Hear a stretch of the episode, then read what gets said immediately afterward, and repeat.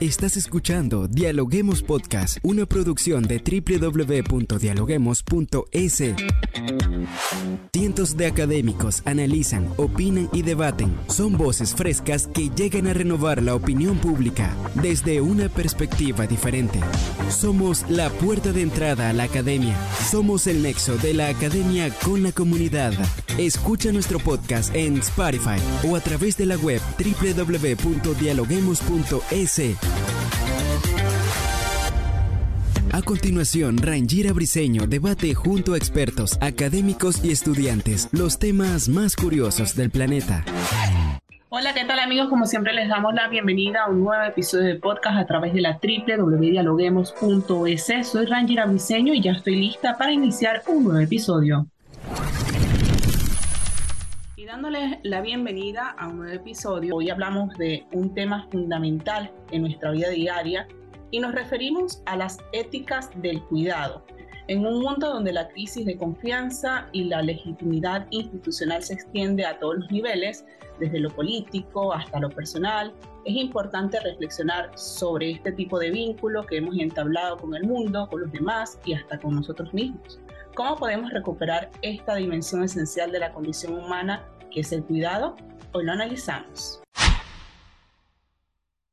Y esto a propósito de una actividad que realiza la Universidad Casa Grande y que estará abierta al público guayaquileño para lo que será una conferencia abierta sobre quién le hacía la cena a Kant, reflexiones en torno a las éticas de cuidado. Y para ello se encuentra con nosotros Carlos Tutibén, el docente investigador de la Universidad Casa Grande. ¿Cómo está, Carlos? Bienvenido a, nuestro, a nuestra cabina de podcast. Bien, muchas gracias por la invitación. Bien, vamos a hablar acerca de este tema porque como bien lo comentaba en un inicio, es una actividad que tiene pendiente la universidad eh, donde se, estará haciendo, se estarán haciendo varias reflexiones en torno a las éticas de cuidado. Pero para colocar en contexto a nuestra audiencia, quisiéramos comenzar hablando sobre el tema, porque es importante hablar sobre las éticas de cuidado, de dónde viene y qué problemas se busca resolver. Cuéntenos. ¿De dónde viene la pregunta por el cuidado? Bueno, viene de la conciencia de la crisis eh, que a todo nivel está pasando la civilización occidental y las sociedades modernas respecto a temas como la democracia, sus instituciones, sus servicios públicos, pero sobre todo eh, el tomar conciencia de que nuestras relaciones sociales están atravesando en este momento, por ejemplo, una hecatombe de carácter moral y ética, y también una experiencia negativa en el terreno de la seguridad y de la incertidumbre, ya sea en términos económicos o en términos de futuro. Ya realmente nadie puede aventurar un pronóstico de cómo se vienen los años venideros, porque justamente eh, experimentamos una, una, cierta transición muy confundida en el sentido de mucha complejidad que a los sujetos nos está costando esclarecer. Entonces, ¿de dónde sale el tema del cuidado? De la conciencia de estas crisis de orientación normativa que pasa en este momento en la humanidad. Usted hace referencia a un punto muy importante y es que a los sujetos nos cuesta entender cuando hablamos de éticas de cuidado y de la importancia que tiene en la actualidad, ¿qué se nos olvida a nosotros los seres humanos? Bueno, lo, que, lo primero que se nos olvida es que no somos lo suficientemente conscientes y reflexivos a la hora de cuidar los vínculos que entablamos con el mundo. A veces entramos en piloto automático, ansiosos y angustiados por cumplir tareas extenuantes, en un torbellino de activismos generalmente sin sentido mayor y ahí eh, tratando de conseguir lo que llama el capitalismo, ¿no? el éxito personal, eh, vamos atropellando una serie de, de, vinculaciones con el mundo. Por ejemplo, el consumismo es un descuido con las cosas materiales y con la naturaleza, incluyendo la relación con los animales. ¿no? Este, el otro día veía en un canal de televisión público europeo que una cosa es cuando vemos a un animal como mascota y otra cosa como la, cuando la vemos como comida, es decir, somos ambiguos, ¿no? Y en ese sentido, eh, hemos, hemos eh, complicado esa relación con la naturaleza, incluyendo lo animal, pero también incluyendo lo, lo, lo cósico, ¿no? Eh, las minerías que explotan, ¿no? los recursos naturales, y que si bien los necesitamos para un desarrollo modernizante, al mismo tiempo nos está produciendo tremendos problemas sociopolíticos, ¿no? Entonces, eh, por eso hablar del cuidado. Hablamos del cuidado porque lo que tenemos bastante a la carta es el descuido, el descuido de las relaciones que entablamos con el mundo. Claro, fíjese que usted menciona, y lo decía al, al principio, cosas importantes. Hablamos del cuidado de sí mismo, pero también hablamos del cuidado de los demás pero justamente qué recomendaciones podríamos tener para cuidar esos vínculos y entender que son necesarios para poder tener buenas relaciones en la sociedad. Normalmente está de moda decir que hay que desarrollar la autoestima y una especie de querencia a uno mismo como primer paso para después tener una buena relación con el otro y con la sociedad. Fíjese que la filosofía no estaría de acuerdo con eso, ni, ni tampoco las sabidurías orientales, que por ejemplo es otro referente que está ahorita entrando bastante a la discusión. ¿Por qué? Porque no hay modo de cuidar de uno si uno no cuida del otro, que es con lo que uno empezó la relación con el mundo. O sea, nadie nace autónomo, nadie nace independiente, nadie tiene una identidad personal previa a la relación con un otro que me acuna, que me recibe, que me nutre y que me cuida. Entonces estamos, eh, hemos desorientado a poco la relación. Es decir, cuidar del otro es una forma excelente de cuidar de uno mismo. Si yo cuido de mi barrio, del prójimo, del vecino, pues indudablemente yo tendré de alguna manera un nicho en el cual confiar y en el cual yo después puedo desarrollar un cuidado de sí mismo, que no es pues un cuidado vanidoso, sino que es un cuidado, por decirlo rápidamente en estos términos, psíquico-espiritual, ¿no? una combinación de ambos elementos. Claro, Carlos, pero es fácil decirlo, pero en la práctica, ¿qué tan difícil es hacerlo? Ok, bueno, en la práctica lo primero que se recomienda es eh, hacer un mínimo análisis introspectivo de qué tan ciego estoy en relación a mis, a vínculos con el mundo, qué tan en piloto automático me hallo y que solamente eh, registro son las consecuencias de esto. No llego extenuado a la casa, estoy estresado, tengo una cantidad de síntomas de salud, todo lo que busco conseguir eh, tiene un alto costo, un alto costo no me refiero a material, sino costo de calidad de vida. Entonces esa ya es una primera aproximación a abrir los ojos respecto al tema del cuidado, ¿ya?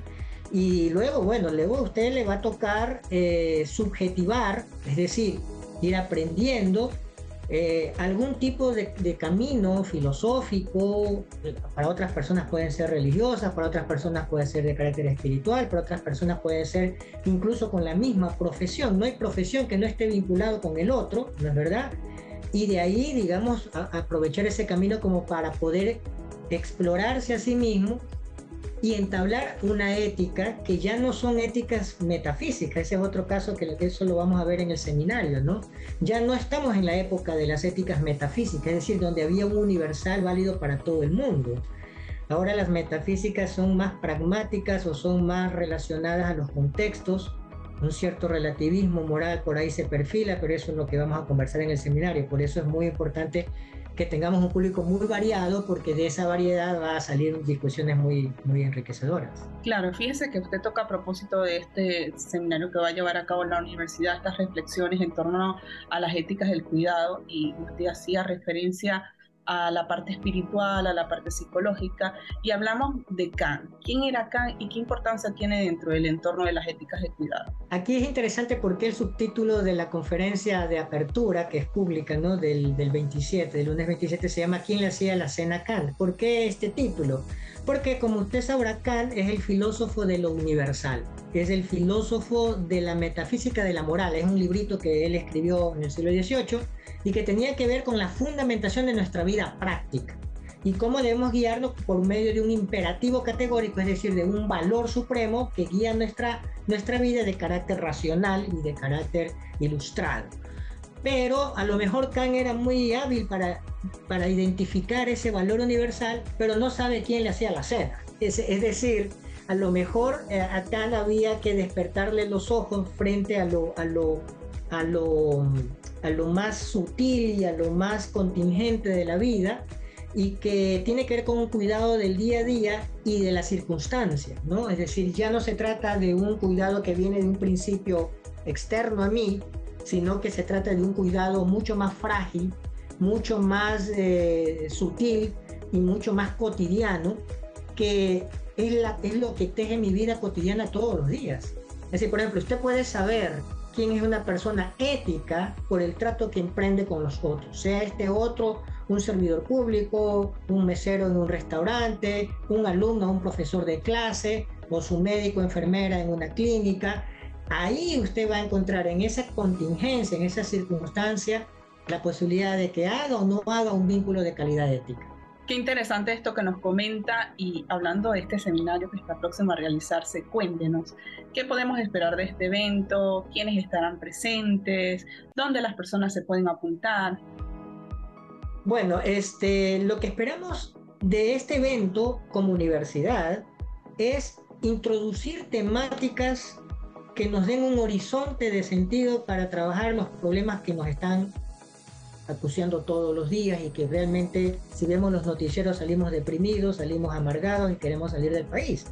Entonces lo que necesitamos es recuperar a través de recursos eh, filosóficos, sociológicos, humanísticos inclusive, eh, recursos para pensar en nuestra convivencia eh, abrir eh, escenografías de opinión pública deliberante y no solamente opinión pública publicada, sino participativa y colaborativa, para empezar a, generar nichos de reflexión eh, común, colectivas, y empezar a irradiar, digamos, este, otras, otras, otras visiones del mundo, renovarlas, porque ya muchas de las que hemos estado usando están totalmente caducas y en obsolescencia y en decadencia y así revitalizar el espíritu para emprender una ciudadanía cultural mucho más eh, dinámica, que la veo bastante alicaída en los últimos años, ¿verdad?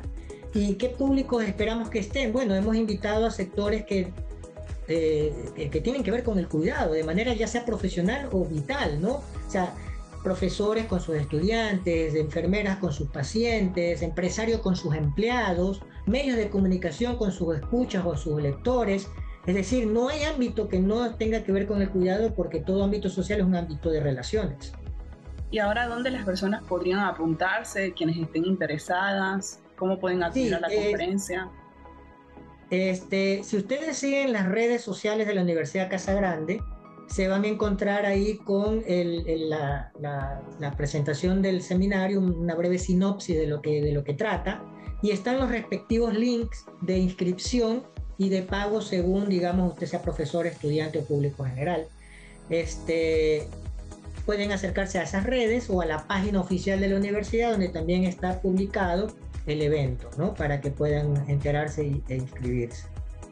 Según tengo entendido, el doctor Jesús Adrián Escudero, quien es profesor de Filosofía Contemporánea de la Universidad Autónoma de Barcelona, va a estar presente en la actividad.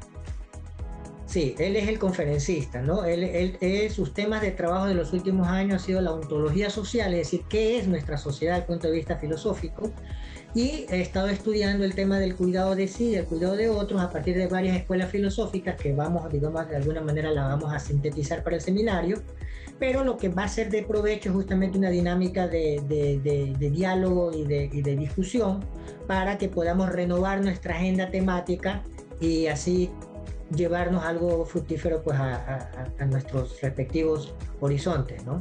Claro, poniendo como importante este seminario que va a realizar la universidad, cuéntenos cuál cree usted que sea el papel que tiene la educación, que en este caso la está haciendo la Universidad Casa Grande, en la promoción de este tipo de temas. Bueno, como les decía, un primer papel es la de empezar a introducir eh, discusiones de calidad y renovadas en la esfera pública en la conversación ampliada.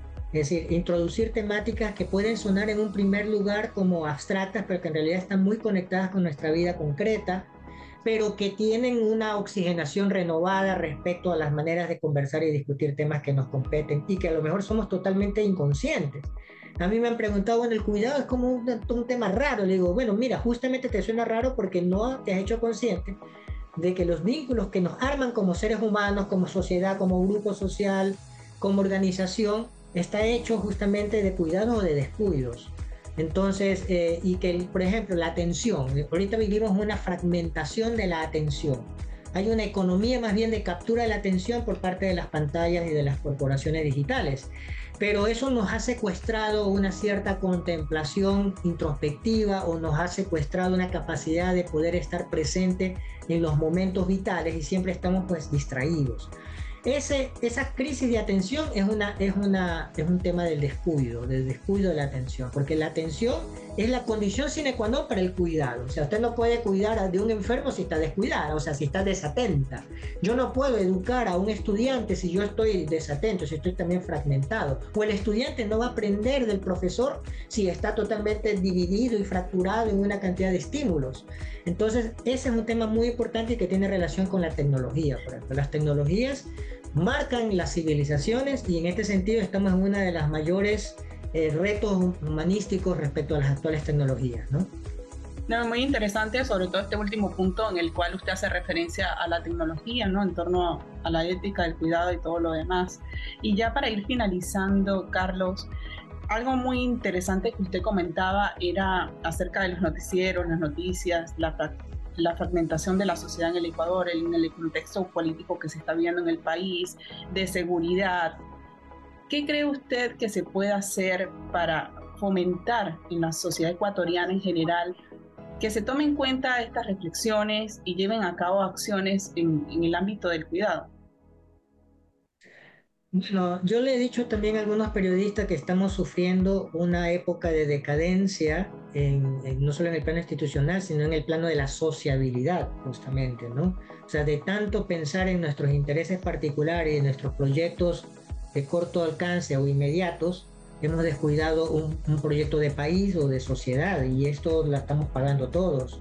Eh, que tengamos tanta violencia y tengamos tanta inseguridad y que tengamos tanta crisis institucionales en medicina, en educación, etcétera, se debe a que no hemos contemplado que lo colectivo es un proyecto político mancomunado.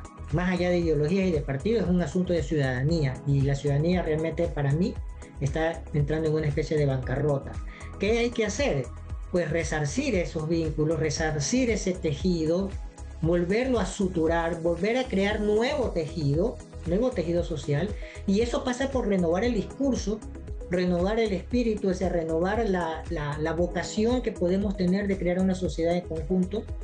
Eh, y eso es un trabajo de doble vía, individual y personal de cada cual, porque sin esa introspección no hay, no hay cambio de paradigma, y también colectivo a través de instituciones que puedan acometer la tarea de mejorar de sus propios eh, nichos, de sus propios, eh, digamos así, eh, espacios, eh, una recuperación social.